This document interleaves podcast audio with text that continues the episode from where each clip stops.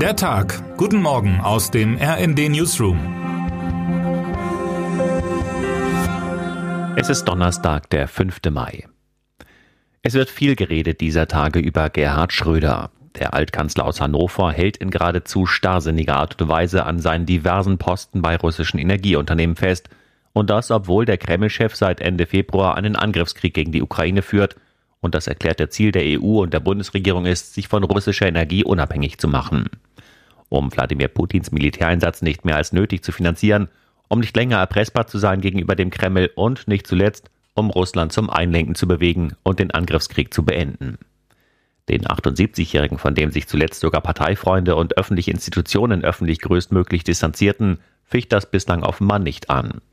Zu den mutmaßlichen Kriegsverbrechen russischer Soldaten in Butscha sagte Schröder kürzlich in einem Interview mit der New York Times, er glaube, dass die Befehle nicht von Putin gekommen seien, sondern von niedrigeren Stellen. In dem Artikel beschreibt die Autorin zudem, Schröder habe während des Interviews reichlich Weißwein zu sich genommen. RND-Chefautor Matthias Koch verfolgt die Karriere Gerhard Schröders seit dessen Zeit als Ministerpräsident in Niedersachsen. Er hat sich in den vergangenen Tagen intensiv bei Weggefährten, Freunden und Bekannten Schröders umgehört, um zu verstehen, was den Altkanzler, der einst gegen Deutschlands Eintritt in den Irakkrieg kämpfte, dazu treibt, trotz allem an der Seite Putins zu stehen. Die Antworten, die Koch bekam und in seinem Bericht zusammengefasst hat, ähneln sich auffallend. Viele alte Freunde erklärten, größtenteils vertraulich, sie machten sich große Sorgen um Schröder. In Wahrheit gehe es inzwischen weniger um ein politisches Drama als um ein menschliches, sagt ein Weggefährte. Er gehe kaum noch aus dem Haus, manche berichten, man komme nicht mehr an ihn heran. Gerd braucht eigentlich Hilfe, aber er nimmt sie nicht an. Er hat sich verrannt, aber er bleibt starrsinnig und meint, er muss das alles allein durchstehen. Niedersachsens früherer Justizminister Christian Pfeiffer, ebenfalls ein längerer Wegbegleiter des Ex-Kanzlers, sieht in Schröders Äußerungen Hinweise auf eine Persönlichkeitsveränderung, die ihm Sorgen mache. Der Mann, den wir da jetzt erleben, ist nicht mehr der Gerhard Schröder, den wir aus seiner Zeit als Kanzler kennen, sagt er. Während der Ex-Kanzler also an seinen Jobs bei dem russischen Staatskonzern Rosneft und bei den beiden Gaspipeline-Projekten Nord Stream 1 und Nord Stream 2 festhält, treibt die Bundesregierung mit einigem Werf die Energiewende voran. Und zwar zunächst nicht die Wende hin zu den erneuerbaren Energien, sondern die Wende weg von russischer Energie. Der Import von russischer Kohle ist schon durch die EU gestoppt. Gestern verkündete EU-Kommissionspräsidentin Ursula von der Leyen, Europa werde bis Ende des Jahres auch die Öllieferungen aus Russland auslaufen lassen. Klimaminister Robert Habeck warnte, bei einem Einfuhrstopp könnten die Preise deutlich steigen und es könnte bei der Versorgung auch hierzulande stocken. Und auch beim russischen Gas arbeiten die EU-Regierungen daran, die Energie aus den Pipelines durch Flüssiggaslieferungen zu ersetzen.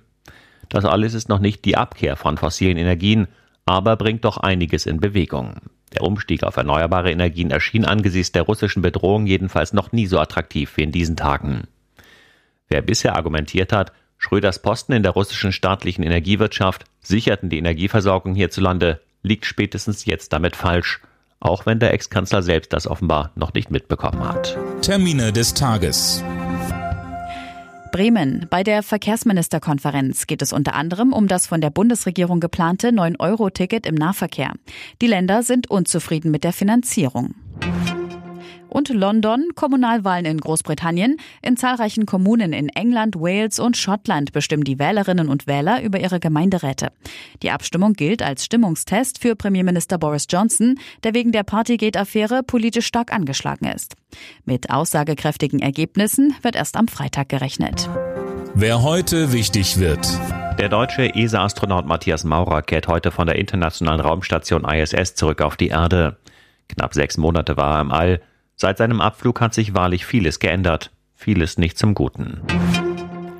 Und damit wünschen wir Ihnen einen guten Start in den Tag. Text Dirk Schmaler, am Mikrofon Gisa Weber und Sönke Röhling. Mit rnd.de, der Webseite des Redaktionsnetzwerks Deutschland, halten wir Sie durchgehend auf dem neuesten Stand. Alle Artikel aus diesem Newsletter finden Sie immer auf rnd.de slash der Tag.